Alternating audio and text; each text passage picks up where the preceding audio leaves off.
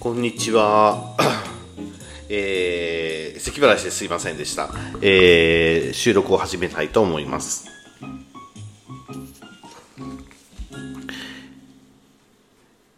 今日は8月の8日、えー、月曜日になります。えー、今日の岐阜は蒸し暑かったです。えっ、と、たまに雨がね、えー思い出したように降ってきましたけども、えー今は晴れている、晴れているというかですね、まあ、夜なんでね、えー夜空が見える感じになっています。えっ、と、今日は岐阜新聞がお休みですので、話題が何、なんかあるかなと思ってきたんですけども、えーまずですね、アスクルの、アスクル株式会社から、えーと、株の配当のお知らせが来ました。えー僕はアスクルの株の株主でもありますので、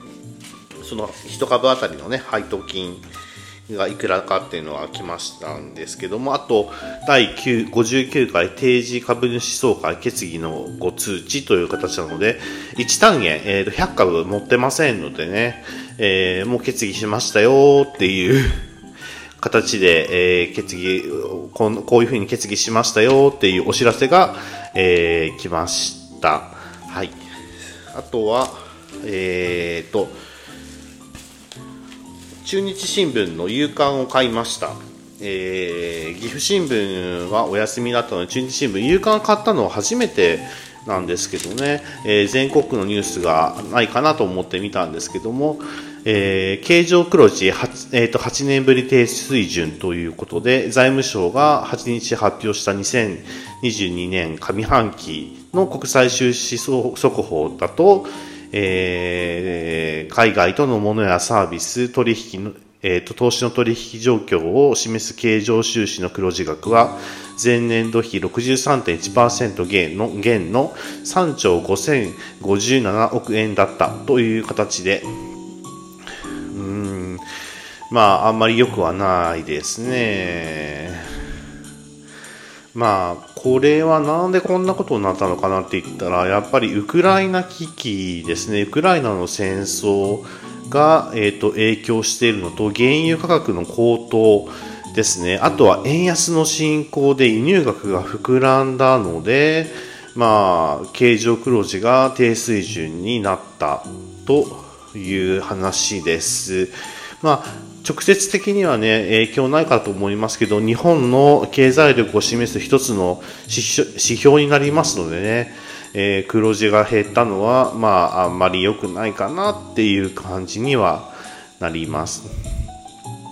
えーとですね、旅行や、えー、と貨物輸送を含むサービス収支は2兆4947億円の赤字だったという形で、えー、と赤字幅が20%前20%ぐらいですね、えー前年同期から、えー、と広がったという形で、あなんかやっぱ日本不景気なんですね。なかなか景気がえー、好景気にならないのでねっていうのと、あと、えっ、と、安倍元首相銃撃1ヶ月、えっ、と、痛む人々ショックが言えませんという形ですね。えー、安倍氏の無念の死に思いを馳せる人々の姿が、えー奈良市の近鉄大和西だ西王子王子駅の前の事件現場であったという形で手を合わせている方のね、姿が見えます。僕もね、あの機会があれば、この場に行って、まあ、喧嘩とは言いませんけども、手を合わせてみたいなと思うんですね。まあ、どうこう言いながら安倍さんは、それなりの功績を残した方になりますので、それを考えると、まあ、あと歴史的なね、えー場所になりますので、まあ、生きてるうちに一回は手を合わせに行きたいかなと思います。はい。あとは、そうですね、えーまあ、戦争、まあ、第二次大戦はこの時期なので第二次大戦の話がよく出てきてますし、えーあとは中国軍事演習を終了ですね、台湾攻撃を想定して日米も威嚇したっていう話が流れていますけども、まあ、ともかく、えー台湾有事は起こしてほしくないなっていうのが本当に思います。そんな中、えーと気になる記事が一つありまして、国家公務員給与引き上げ、です。人事院勧告、初任給3000から4000円増という形でですね、えっ、ー、と、人事院が国家公務員給料を引き上げるように国会と内閣に勧告をしたということがありますね。適正に、ま給料が支払われるようにという形になったと思いますけども、えー、なかなか手厚いですね。正直なことを言いますと。あのー公務員の方のこうを批判するわけではないんですけども、僕は、え、ー、と、まあ、どういう形であれ公務員の人たちは恵まれてるんじゃないかなと思いますね。中にいるとね、そんなことはないんだよ。それなりの苦労はあるんだよ。私たちは国のために一生懸命頑張ってて、ちっとも報われてないんだよっていう声が聞こえてくるんですけども、それはわかりますが、外から見た、えっ、ー、と、目というのも大事ですのでね、えー、恵まれている環境には違いないかなと思います。ただし、厳しい世界であることには間違いありませんので、まあ、その辺の苦労、ご苦労があらっしゃるんじゃないかなというのは思います。はい。私たちの民間の給料も上がるといいですね。はい。えー、あとは、夕刊って結構、あの、なんて言ったらいいんですかね。薄いんですね。あの、まあ、長官ほどあるわけではないっていうのはよくわかるんですけども、思ってたよりも夕刊薄くてですね、びっくりしました。はい。えー、あとは、東国国原、国馬、国原さんですね。あの、そのまんま東さんが、また宮崎県知事への立候補を検討しているということで、まあ、この方のおかげで宮崎県って、まあ、持ち直したとまではいい、持ち直したっていうか、まあ、あの、凋落してたわけじゃないんですけど、まあ、宮崎県の名前は広がりましたよね。なるほどなって思います。まあ、この方いろいろとありますけども、えー、まあ、宮崎県をうまく、うまく、こう、世に知らしめたという方だと思いますので、えー、また、えー、一生懸命知事をやっていただくこともいいんじゃないかなと思いますが、まあ、それは宮崎県の方が選ばれる道ということだと思います。44歳コスプレで輝くという形でですね、えー、名古屋市で6日7日に開かれた世界最大級のコスプレの祭典、世界コスプレサミットに44歳の女性が初めて出演したという形で、福岡県出身のあやみーさんという方ですね、44歳、まあ同年代になりますけども、えー魔法少女あやみーとして歌手デビューをしたんしてラジオ番組や動画サイトなどで活躍したんですが人気が得られず活動活動2年で休止状態になってしまったとその後夢と現実の違いに悩み自宅に引きこもったというふうですね。でも引きこもったんだけども、えっ、ー、と、40歳過ぎた頃からコスプレ関連の仕事が、えー、かかるようになって、えー、交流を持ってファンができて、えー、コスプレの、コスプレイヤー、レイヤーになって自信を取り戻したと。自信を取り戻す魔法の一つだよっていうふうにおっしゃられてますね。いいんじゃないでしょうか。どんな形であれね、その人が輝けば僕はいいと思います。旗から見るとね、奇妙に見えたり、珍妙に見えたりすることって世の中に結構ありますけどね、その人がね、あの、その人の魂とね、その姿がね、輝けば、まあ、どんな形でもいいんじゃないかなと思います。ただし、他人をね、害して輝くような、それは輝きではありませんので、注意が必要になると思います。えー、台風の被害の村道復旧、御巣鷹山の登山道が開通したという形でですね、えー、日光ジャンボ機墜落から12 12日で37年が経ちます。あと4日で37年ですね。そんなにもう経つんですね。はい。あのー、小さいながらこのジャンボ機が墜落した日のことををよく覚えています。テレビが大騒ぎになりました。速報が流れ、いろんな情報が飛び交い、なるほど、大人の人でも混乱するんだなって初めて思った事件でしたね。事件では事故でしたね。うん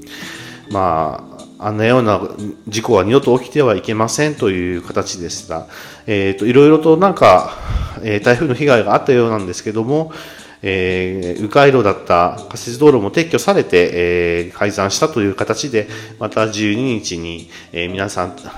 登山して、異例異例を行うということなんでしょうかね。はい。そんな話が、話でした。勇敢いろいろ面白くて、えっ、ー、とですね、ついでにですね、えー、その隣にあった、えー、これは何だっけ？日刊現代？を買いましたね。日刊現代さん。あの、読み、あの、ま、まともにって言い方、言い方悪いですけどね。えっ、ー、と、初めてですね、真剣に隅から隅まで読ませていただきましたけど、まあ、辛口ですね。はあ、そうなんですね。っていう形でですね、もうこれに対してのコメントが怖くて言えません。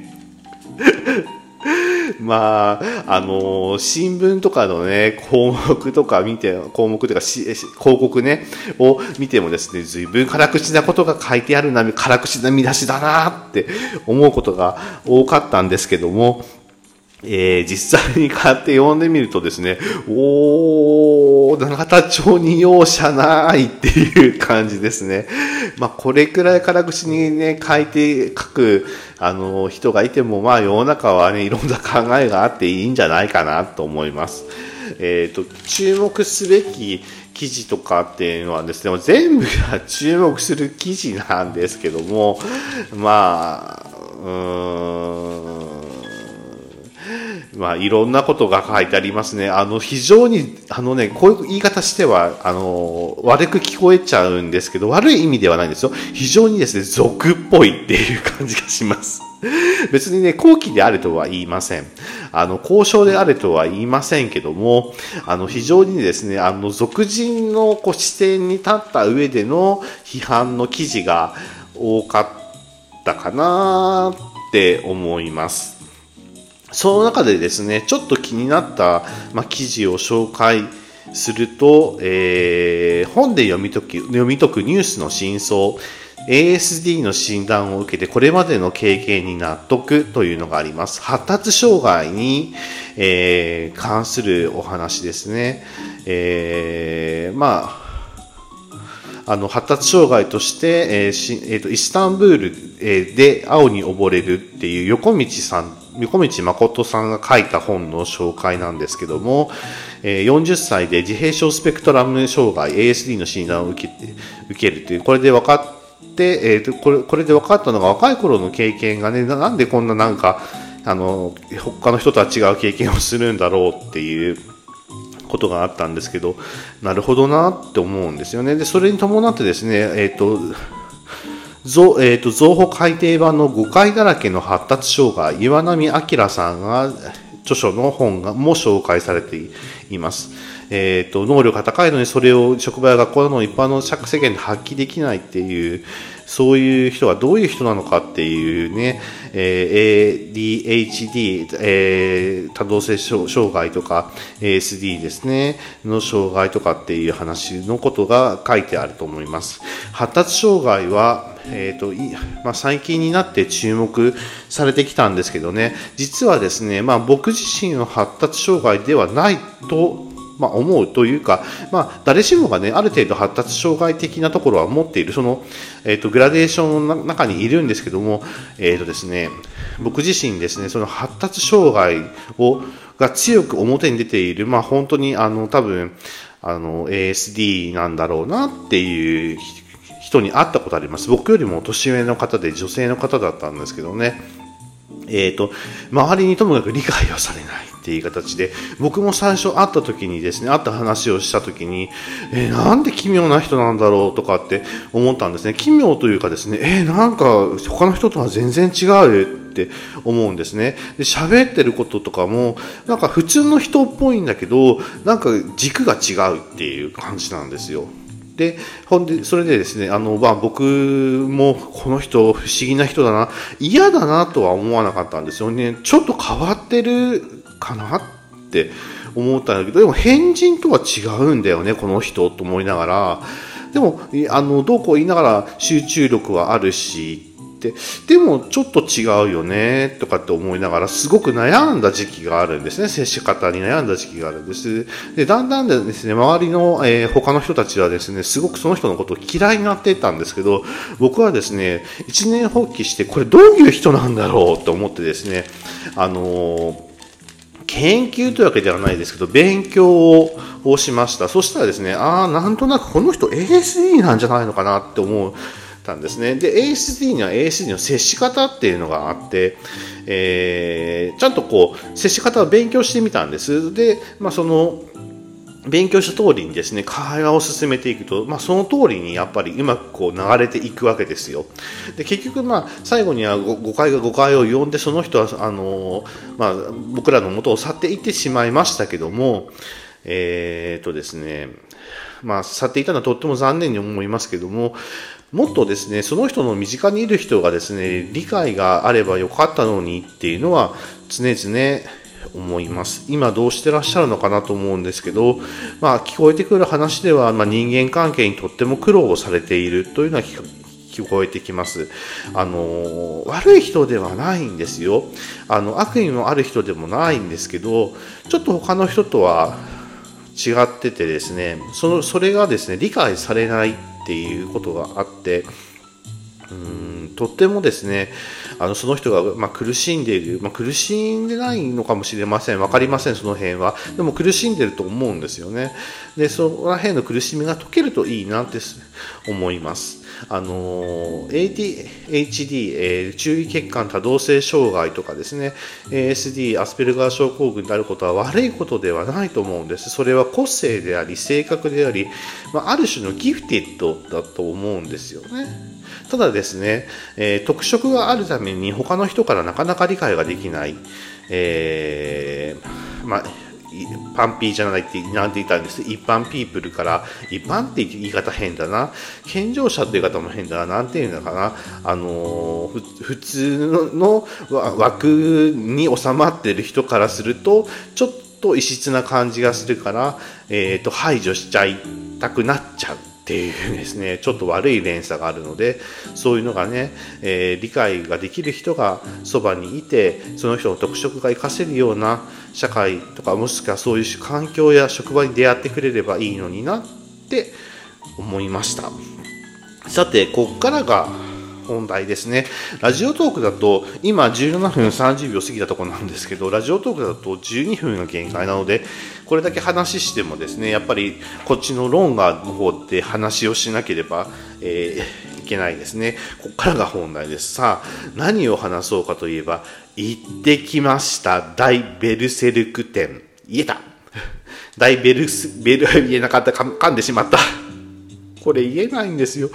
大ベルセルク店に行ってまいりました。名古屋のテレビアホールというところで、えー、8月の6日から行われている大ベルセルク店。はい。非常にですね、行ってよかった。もうすごかった。何がすごかったかって言ったら、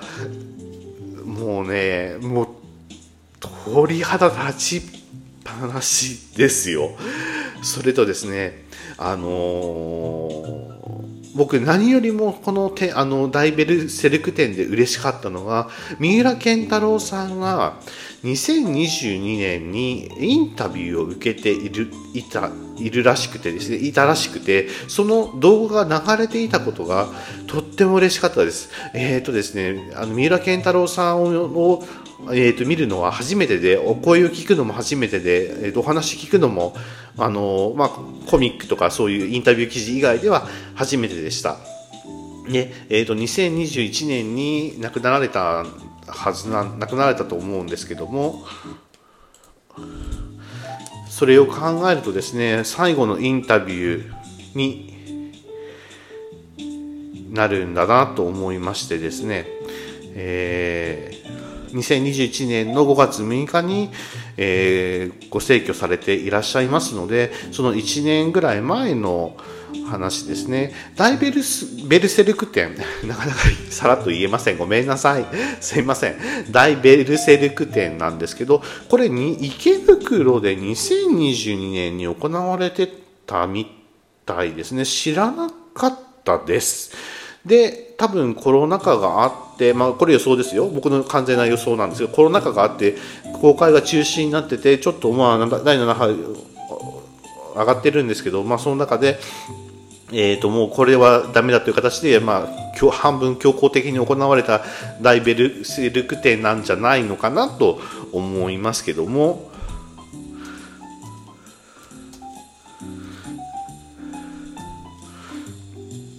なかなか良かったです。えー、よかななかなか良かったって言い方はね上か上上目線で申し訳ないんですけど上目線でも何でもないかな。あのーまずですね、えー、まあ、高か高かったんですけど、テレピアホールのあの駐車場に止めてですね、車を止めて、えーまあ、高速使ってテレピアホールまで行って、テレピアホールの駐車場を止めて、えー、エレベーターで上がって、で、えー、入り口に来たらですね、あのまあ乗ってまあ、名古屋を運転している最中の時でもちらっと目に入ったんですけどでっかい電光電光電光掲示板って言ったら ちょっと古めの言い方でなんですけど、えーと、ディスプレイが目に入ってきてですね大ベルセルク店のえー、動画が流れていました。もうそれがですね、もうしょっぱなからかっこいい。もうかっこいいんですよ。もう引きつけられましたね。うわ、ここでダイベルセルク店がやってるんだって、もう、それは見りゃ分かりますよ。見りゃ分かりますけど、そうじゃなくてですね、こんなに、あの、プレゼンテーション上手かっていうくらい、えー、ダイベルセルク店が、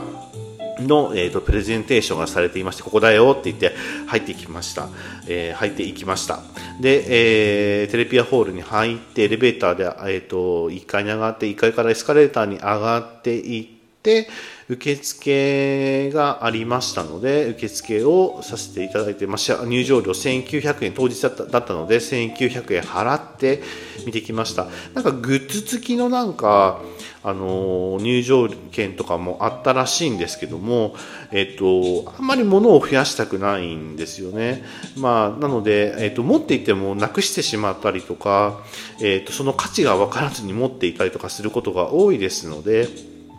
えー、まあ、今回は記憶に焼き付けよう頭の中の記憶に焼き付けようと思って、えー、ベルセルク大ベルセルク店のあのグッズなしの入場券を買って入っていきましたで,、えーとですねまあ、当然こう展示会、ま、展示会というか、まあ、他にもいろんなものが展示されてるんですけど当然全部あの撮影禁止だと思ってったんですね。だけど、撮影が許可されている場所もありました。えっ、ー、とですね、もちろん原画とか、あのー、大きな絵が描かれているところは撮影禁止ですが、えー、フィギュア、すごく緻密で、えーとですね、あのフルフルカラーで、えー、結構大きめなフィギュアが飾られてるんですけどそのフィギュアに関しては撮影 OK だよっていうアイコンがあってですね、えー、そこで撮影をしてきました。まあ、ツイッターの方にも載せたいかなとは思いますけども、まあ、すごいですね。あの、今のフィギュアって、わ、本当にすごいわ。まあ、作る人、こんなものを、こんなものって言い方変だな。こういう素晴らしいものを作る、えー、人がいるんだなと思って、海洋堂さんなんかも、まあ、そうっちゃそうなんだけども、まあ、なんて言ったらいいんですかね。まあ、ある種2次元を3次元化するという、とんでもなく難しい作業をするわけですよ。ディメンションを上げるわけですよね。だからそれを、えー、やってのけちゃうっていうその素晴らしさがありますねでもあのあれなんですよね2次元で見ているものと3次元で見ているものってちょっと印象が違うんですよね。この角度から見ると、あ、2次元で書かれているものだな。この角度から見ると3次元だなっていうふうに思っちゃいました。あのー、まあ、こう恥ずかしながらきちんと、えー、フィギュアを見たのは初めてになりますのでね。えー、はあ、こういうフィギュアを作る人たちもいるんだっていうのは驚かされました。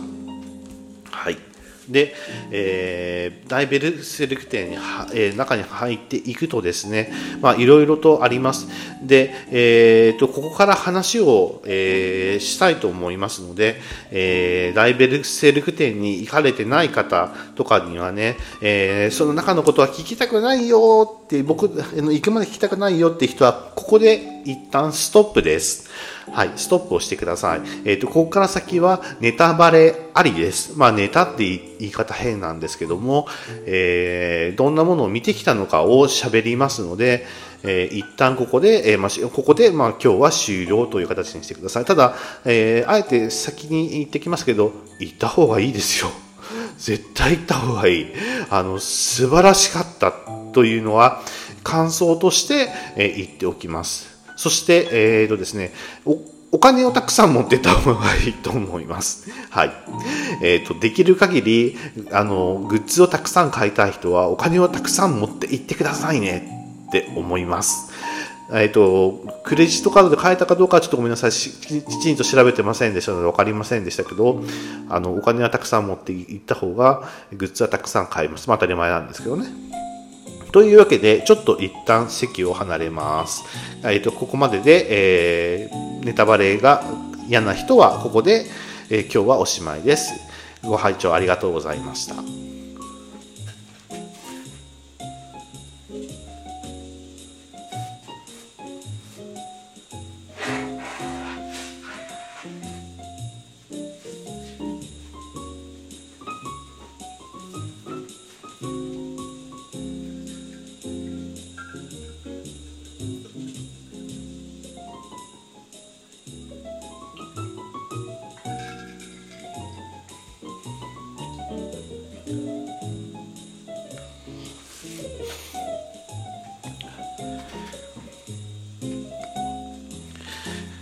はい、戻ってまいりました。ここからネタバレ、ネタバレありの大ベルセルク展、もう神々ですよ、神々。えっ、と、ここからネタバレありの大ベルセルク展の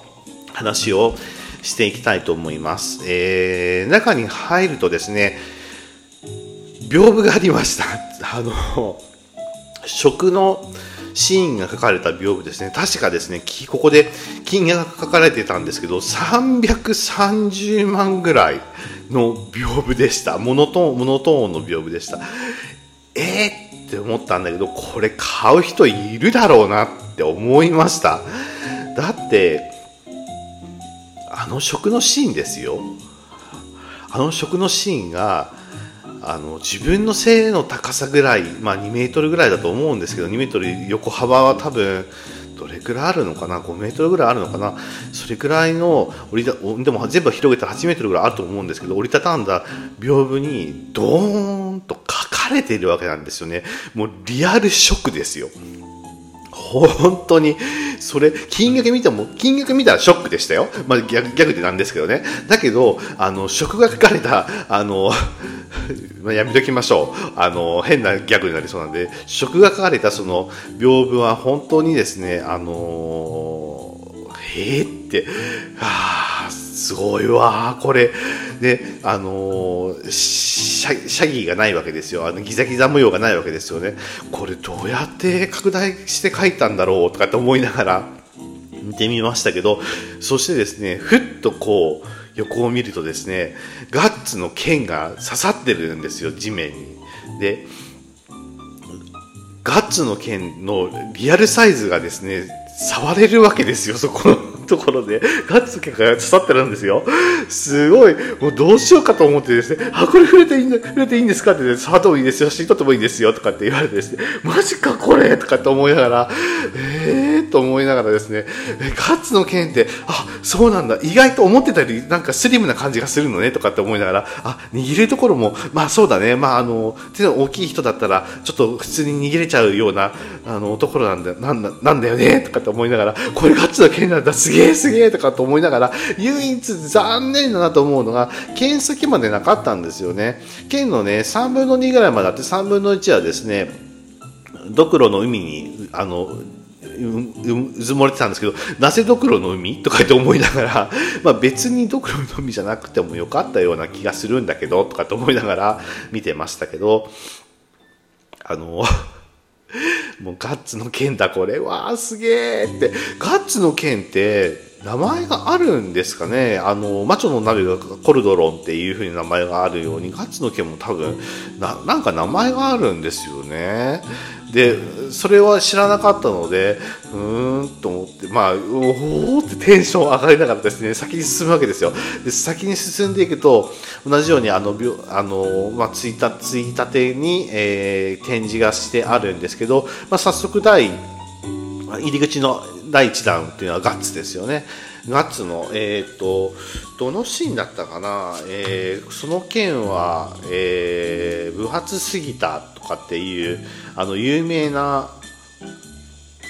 えーと、有名な言葉がありますけど、えーとですねえーとですね、それは剣といういうにはあまりにも大きすぎた、大きく分厚く、大きく、そして大雑把すぎた、それはまさに撤回だった。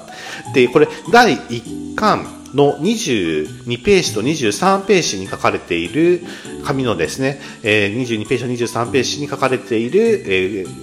セリフなんですけど、それがですね、剣とともに書かれてありました。で、えー、改めてガッツの剣を見るとですね、はい、はい、はい、まあ、この大きな剣を抱えるあの黒い剣士というのはガッツが先ですよねって思いながら。でもですね、全体的にガッツの雰囲気が最新刊に近いガッツの雰囲気なんですね。で、えっ、ー、とですね、ちょっと話はずれるみたいでなんですけども、まあ、家に帰って、えっ、ー、と、改めて、まあ、ベルセルクの本を手に取って第1巻、えー、これは Amazon の Kindle ベースじゃなくて電子書籍ベースではなくて紙ベースで僕持ってるんですけどもジェットコミックスの第1巻を見るとですねああかっこいいもうガッツかっこいいわーっていうもう本当にその言葉しか出てきませんもう、あげあげですよ。本当にですね、そう、それが、そうなんですけど、ガッツがですね、ちょっとあの、ほら、体調を崩して、えー、っとですね、寝込む時あるじゃないですか。あの、髪の毛の一部が白髪になっちゃったっていう、そんなガッツがですね、多く出てきました。で、進んでいくとですね、えー、いろんな主人公たちが出てきます。えー、っとですね、主人公覚えきれませんので、ちょっと待ってね、登場人物ちょっと見ますね。ガッツ。えー、とですね、実はですね、パックが出てくるのは、その展示会の中でも、後の方なんですよ。なんでかって言ったらですね、あの、栗パック化した パックがですね、あの、一角を占領してるんですよ。あのね、クリパックマルケでね、どんな世界観なのこれっていう。そんな世界観のね、あの、一角コーナーができてて、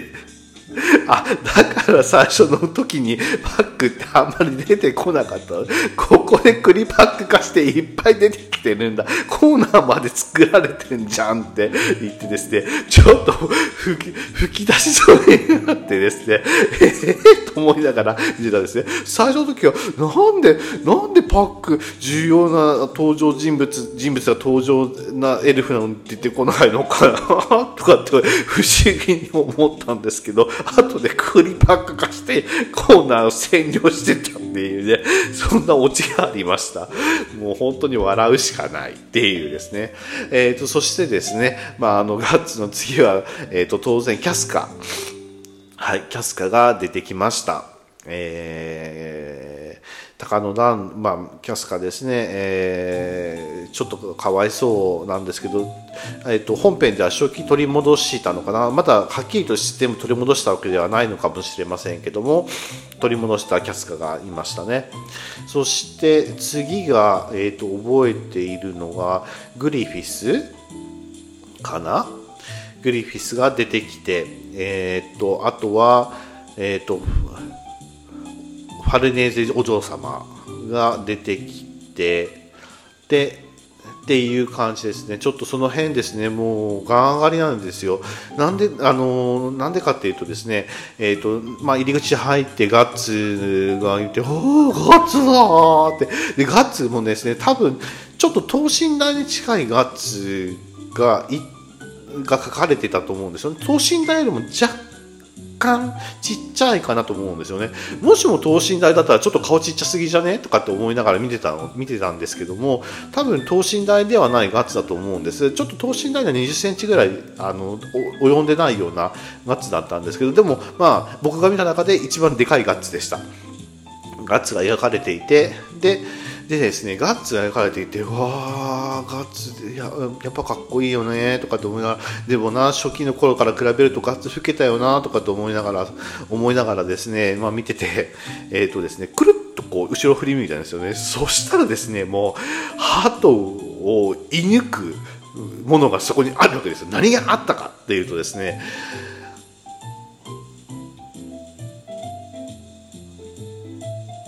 グリフィスの甲冑です。って言ったってグリフィスの甲冑って言ったってあの頭の部分とそれから腕当てあのすすねじゃないなんていうのあの腕の部分アームアームの当てるところですね。が甲冑があったんです。これ絵じゃなくてですねリアルであったんです。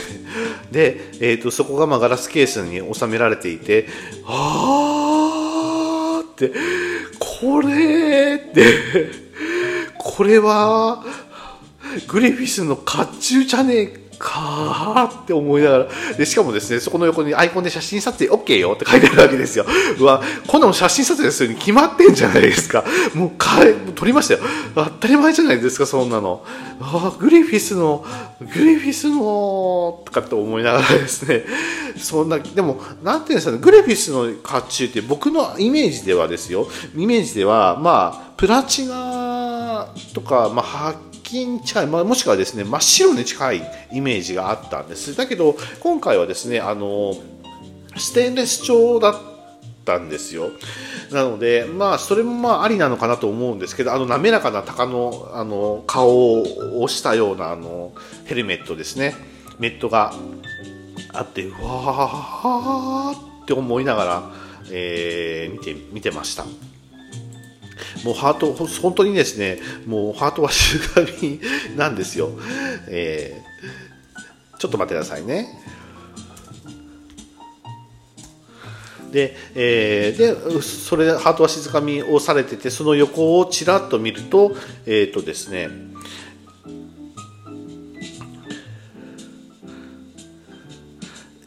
えっ、ー、と、ちらっと見ると、えっ、ー、と、何だったかな？何があったのかな？ちょっとね、もうテンション上がり、上がりまくりで、えっー、ちょっとすいません。えっ、ー、とですね、えー、確かフィギュアがあったんです。で、フィギュアがあったら、これ、えっ、ー、と、ゾントのフィフィギュアだったのかな？があって、まあ、これも撮影 OK よって書いてあったので撮影してきました。はい。で、えー、まあ、視界を戻して、撮影禁止のところですね。に、えー、目をややるとまた屏風に、まあ、キャスカとか、まあ、いろいろ書かれていてですね、えーってまあ、人物紹介っていう感じですそして奥に進んでいくとえっ、ー、とですねごめんなさいねあの記憶をたどりながら喋っているのでちょっとあ あげ上げになってしまってですねあのどんなんよっていう話なんですけど上げ上げになってしまって気持ちが上がっちゃってる部分があるんですけどはい。でえーまあえーと、人物紹介があって今度その時に次がですね,、えーとね原画が、えー、流原画がいっぱいありました。で原画なんですけども結構ちょっと待ってくださいね。ちょっと待ってくださいねばかりですね。えー、っとですね。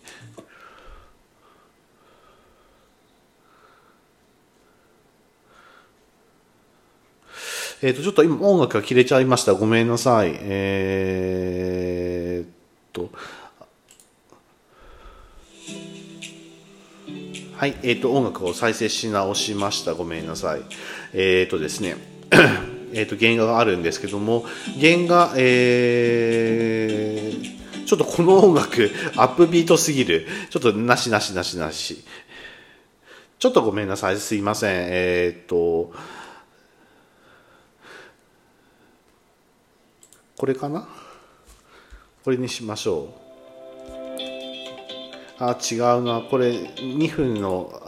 じゃあのね、BGM を選ぶのもね、すごく難しいんですよ。なんでかっていうとですね、あの、著作権の関係があって、えっ、ー、と、簡単にですね、あのー選べれないっていうのがあったので、ちょっと前に使ってたやつにしますね。これだったら大丈夫。でもちょっとこれ、あの、音が僕的にあんま好きじゃないんですけどね。すいません。はい、えっ、ー、と、話は戻して、えー、屏風があって、原画がありました。原画ですね、印象としては、えーとですね、まあ僕もコミックを書いていた類の人間なので思いましたけども、えーと、とあの、三浦健太郎先生、途中でですね、デジタルに切り替えてらっしゃるんですね。で、デジタルに切り替える前はもちろんアナログ作業でした。アナログっていうのはですね、えー、漫画を描くための紙、ケント紙といい、ケント紙、ケント紙というんですけども、えー、専用のちょっと厚紙っぽいようなケント紙に、えー、まあ、通常はですよ、ケント紙に、えー、まあ、定規などを使って小回りをして、そこに鉛筆などで下書きを、え書いて、えで、えー、あとは G ペンとかですね、あとカブラペン、カブラペンとかでを使って、えー、墨汁、墨汁もしくは黒インクでですね、えー、線を入れていって、ペン入れです。これペン入れと言います。線を入れていって、重線を入れていって、主線を入れていって、で、えー、あと効果を書きます。網掛けとかですね、えー、そういうのが手で書く人だったら手で書いて、えー、あとはトーンバリといってですね、えー、なんていうんですか、影、あの、よく影の表現とかで使うトーンっていうのがあるんですけども、そのトーンバリをして、するんですね。まあ、もちろん消しゴムがけもあります。えっ、と、あとベタ塗りもありますね。えー、そういうのもあったりとか、あと、えっと、カラスペンで、えっと、コマ、コマ線を引くとかっていう作業ももちろんあるんですけど、まあ、そういった全体の流れがあって、一つの原稿が出来上がります。はい。で、その作業をされていた時の、あのアナログ作業をされていた時の原稿がありました。で、最初は確かですね、えっ、とですね、カラーの原稿があってですね、えっ、と、カラー、えっ、と、多分水彩なのかな？水性で書かれている、ので、えーと、すごい綺麗だなっていうのは印象としてありました。でもね思ってたよりも線が細かったです、うん、やっぱりあのケント紙で書くときってサイズがねコミックのサイズじゃないんですよ。コミックよりもね倍ぐらいの倍ちょっと大きいぐらいのねサイズで、えー、コミックを書くんですけどもえー、線がですね意外と細い。で多分縮小印刷して縮小するとその線が太くなるんでしょうね。なのでまあ思ってたよりは線が細いなってももしかしたら線あのカラー原稿に関してはわざと線を細くしていたのかもしれませんね。でですねあのー、そういった生原稿がざーっと貼ってあるわけですよね。でそれを見ててですね思ったんです。あれ？って。この三浦健太郎先生ってあの重線、まあ、主線とかは、まあ、多分黒インクで書かれているんだけどもベタ塗りベタ塗りっていうのはですね黒で塗りつぶすことをベタ塗りって言うんですけどベタ塗りのところってこれって筆ペンとかじゃなくて筆とかで筆や墨汁でベタ塗りしないよね。これ何でやったんだったら、えーと水彩のマーカーと思って水性マーカーでもしくは油性のマーカーで塗りつぶしてあるのかな？とかって思いました。でカラー原稿もあのとあのベタベタ塗りをしているところもあったのでなんとなくですねマジックで塗ってあるような感じがありますので、まあ、効果として塗ってあるっていうのもあるんですけどもあの本当にベタで塗ってあるところを見るとへーと思ったんです。墨汁とかで塗りつぶしてないんだって思いましたね。あとですね、やっぱりあの最初の頃慣れてないせいかしないけど、ホワイトが多用されてました。えっ、ー、と、あ、ここ多分インク垂らしちゃったんだと思うところに、ホワイトで、えー、ホワイトっていうのは修正液のことですね。白い修正液で、えー、塗りつ、あの、修正がしてあってですね、ちょっと生々しい、生々しいっていうかですね、すごい生き生きとして、あの、その人が書いたんだな、この原稿を使ったんだなっていう感じの原稿がありました。でですね、あの、ちょっと気になったのがあるんですけど、カラー原稿はそんなことなかったんですけども、モノトーンの原稿ですね、モノクロの原稿、普通の、あの、アナログの、まあ、漫画の原稿なんですけども、トーンがですね、浮いてました。ちょっとピーピーってなってますけどごめんなさいね。今ちょうど12時過ぎた頃なのでアラームが鳴ったんですけど、えーと、このトーンが浮いているっていうのがあるんですけど実はトーンはですね浮かないんですよ。トーンの裏裏面っていうのはワックスって言って糊が塗ってあるんですね。でその糊、えーとわえーと、トーンを切り抜いてカッターなのでデザインカッターなんかで切り抜いて上からゴシゴシゴシゴシってこうすると,、えー、とトーンの裏側にあった粒状になったワックスが潰れて原稿に糊としてペタッと貼り付くわけですよなので、えーと、浮くってことがありえないんですよねだけど、えーと、トーンってまあ剣都市は紙なんですよねでトーンはまあビニールというかですね、フィルムなんですよ。フィルムに印刷がしてあるわけですね。でフィルムっていうのは、伸び縮みする、あの、温度で伸び、温度や湿度で伸び縮みするんですよ。なので、そう、いくらワックスでかけてあっても原稿がですねもう一番最初の頃の原稿って言ったらもう30年ぐらい前の原稿になると思うんで32年の奇跡っていうふうに書いてありますのでもうそうなると、えー、もう30年ぐらい、まあ、30年20年前の原稿になると保存状態が悪かったらトーンが浮いちゃう、うん、と思うんですね。実際に浮いてました。でえっ、とですねまあえーと、その会場の温度湿度管理もしっかりしているような気がしたんで心地,、まあ、あの心地が良かったんでていうか舞い上がっちゃってそこまで気分が回らなかったんですけどあの気持ちが回らなかったんですけど、まあ、あの絵っていうのはですね紙に書かれているから伸び縮みするんですよ。特にですね漫画のコミックに書いた原稿はさっきの言ったトーンが貼ってあるトーン張りがしてあるわけですよ。そうなると伸び縮みする材あの材質によって伸び縮み数が違うわけで当然ですね剥がれてきたりとかするわけですよね。その辺ですね、えーと、きちんと管理できてるのかなとかって思いながらこれなんか剥がれそうな感じになってるんだけど直さなくていいのかなでも直すっていうのは大それたことだから誰も手加えないのかなと思いながらですねうーんトーンが剥がれかけてる気になると思いながら見てはいました。でずっとこう見てるとですね、あのー、一つ一つの線にやっぱり復帰を配ってるのがよくわかります。本当にあの手を抜いたところがないんですね。もうびっくりしました。本当にこれ、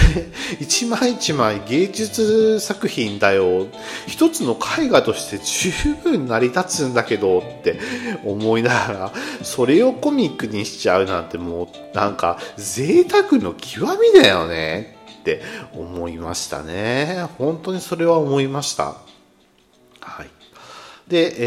えー、と、ずっと歩いていて原画展があって、ってでそうすると今度食のコーナーに行くわけですよね。で食のコーナーに行って入るとですね不気味なピチョンピチョンという音がするわけですよ。入っていって右手にするわけですよ。そしてねピチョンピチョン何の話何の音だなってパッと見るとですねあのグリフィスがですね生まれたシーン。グリフィスがゴッドハンドのフェムトになってるなった瞬間のシーンがそこにあるわけですよ。顔がちっちゃい顔がうわーってあってでも集合体恐怖症の人だったらもう絶対うわーこれ気持ち悪いとかって思うような状態のものの中にそこからあの地面があって巨大な手が片手が盛り上がってきてですねその手の上に、えー、フェムトが乗っかってるわけですよ。でそこのフェムトもですねただ乗っかってるわけじゃないんですよ。血の海の中に液体の血の海の中にフェムトが浮かんでるわけですよ。そこからですねピチョンあの効果音としてピッチョンピチョンピチョンって言って音が鳴ってるわけですよでそこに照らし合わされた赤いライトとか見るとですねもうすっげえ気持ち悪いって思うはめもうすっごい綺麗美しいっていうその気持ち悪さのグロテスク気持ち悪さとグロテスクと美しさが全部混ざったですね非常に、あの芸術的なんかな、芸術っていうわけじゃないんだよね。あのちょっと気持ち悪いような、あの芸術の作品があったんですよね。で、うわーすげえなーと思って、パッてこう、左を見るとですね、えっ、ー、とですね、今度はゴッドハンドの残りの、えー、型ってわけじゃないけど、残りのゴッドハンドの、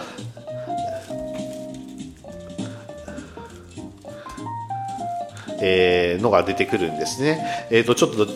名前が出てくる、出てこないので申し訳ないのですけども、えーと、このゴッドハンドの名前がね、なんかね、いろいろと資料、これで、ね、対策なんでね、あのー、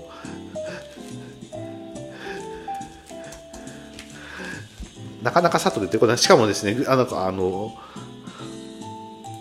あの、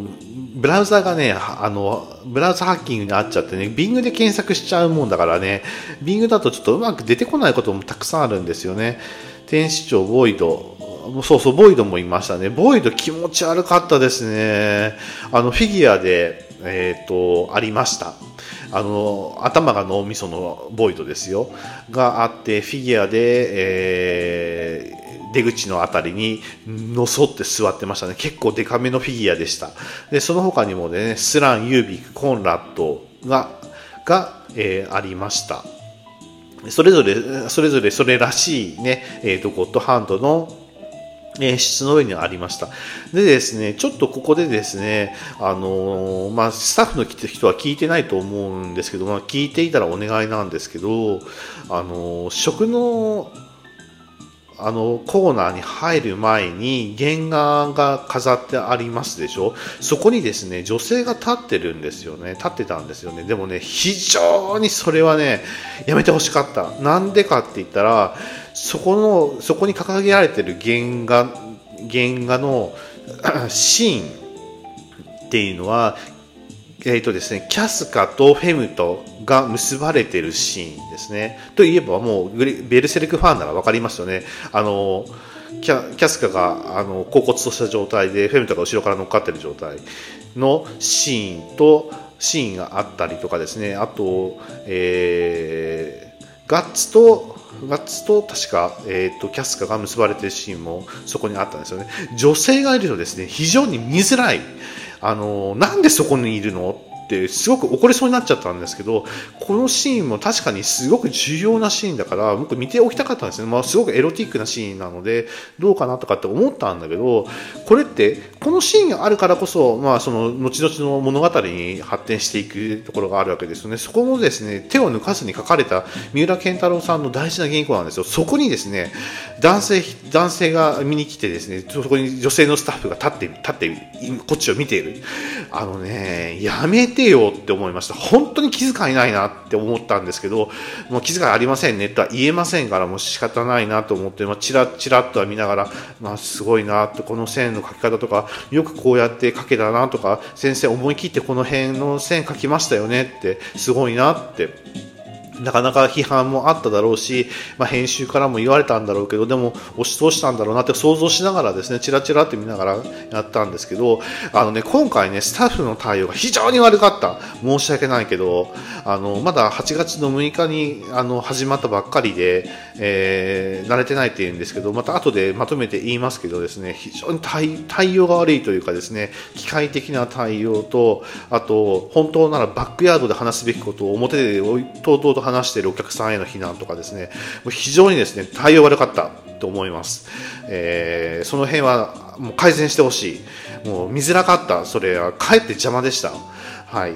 まあ、あの、お客さんはね、悪いことをする人たちや泥棒の塊ではないので、そこら辺よく考えてくださいっていうのは思います。はい。えっ、ー、と、そういう怒りはちょっと置いておいて、まあ、食のコーナーがありましたというですね、そのピチョンピチョンっていう不気味な音が流れている間、後ろでもゴッドハンドの4人のあのちょっと気持ち悪いあの感じがあって、まあ、だからあれを見るとゴッドハンドは欲望の守護天使とか言うけど天使ではないですよねもう、まあ、自分たちのことをですね待って言ってる悪魔の、ま、デビルって明らかに明言をしているので、まあ、ダークサイドの存在だっていうのはよくわかるんですけどもうそのダークサイドのねあのキモエロさ エロキモさっていうの？のがよくわかりました。ちょっとごめんなさい。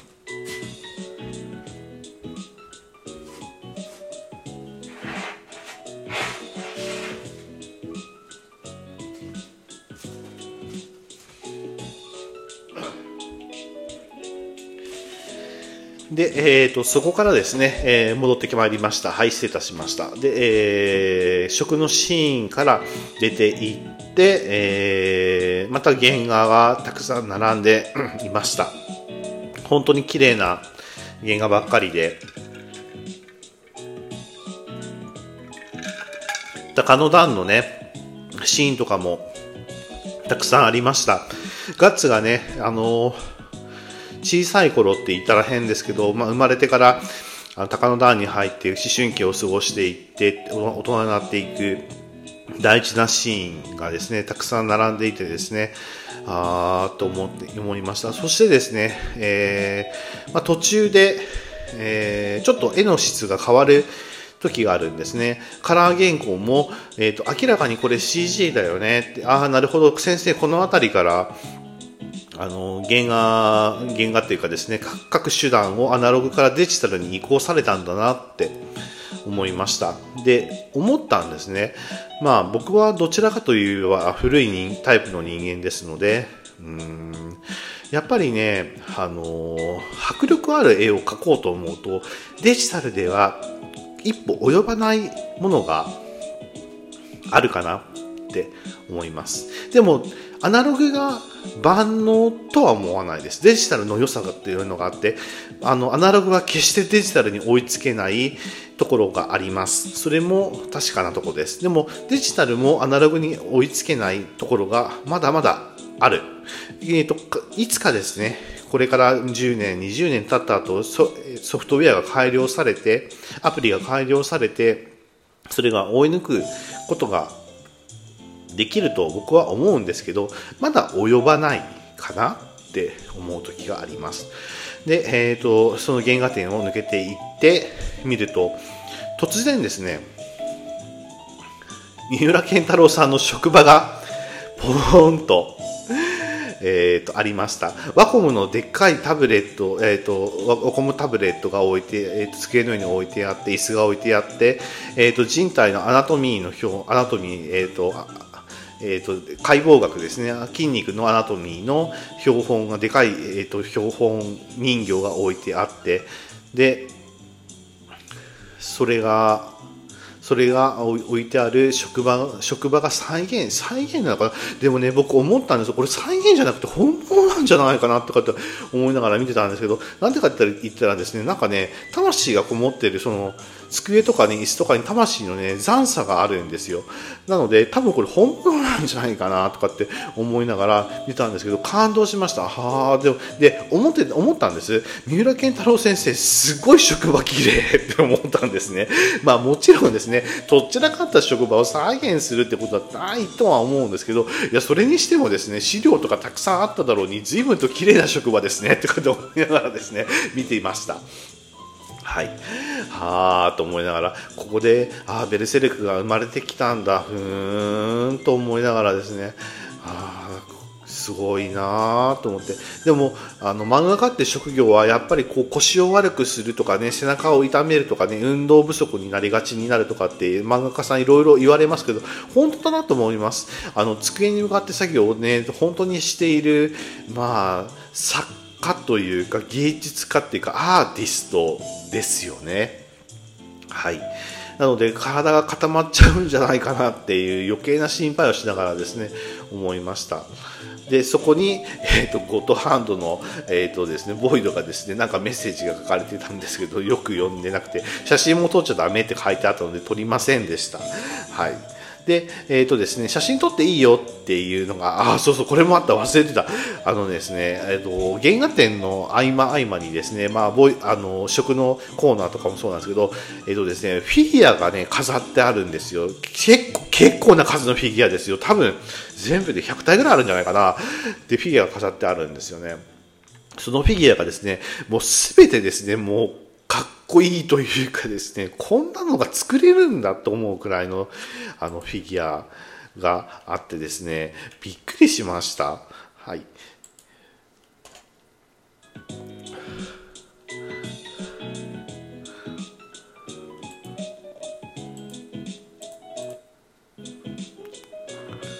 でそのフィギュアを、えー、とごめんなさいね。ちょっといろいろとなんか今日は音楽がねいまいちな感じで申し訳ございません。なかなか著作権フリーのね音楽っていうのはね難しくって、えーまあ、ともかくちょっとこれで安定させて流す流せると思います。で